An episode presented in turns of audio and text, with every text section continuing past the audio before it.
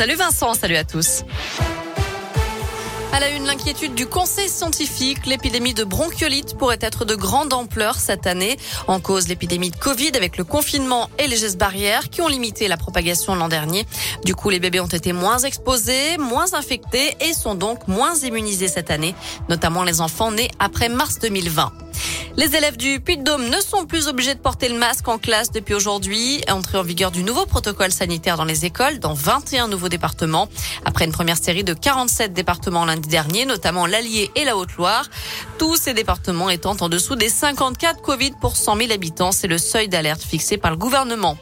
Par ailleurs, les visites sont suspendues au service de médecine de l'hôpital Émile Roux du Puy-en-Velay. D'après le progrès, un patient a été testé positif vendredi soir. Derrière, un tiers du service a été contaminé.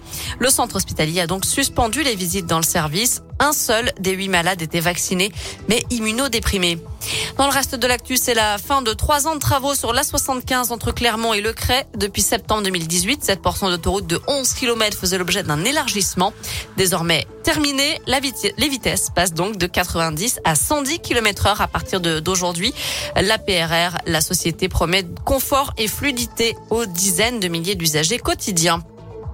Il était le spécialiste santé de France 2. Le médecin Jean-Daniel Flesaki a été retrouvé mort jeudi dernier sur une plage des Sables d'Olonne en Vendée.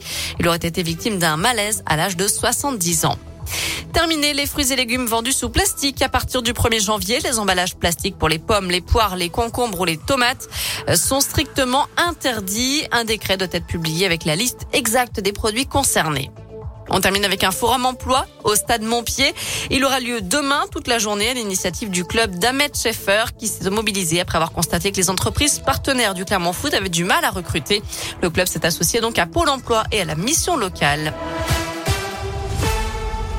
Parfait, merci beaucoup.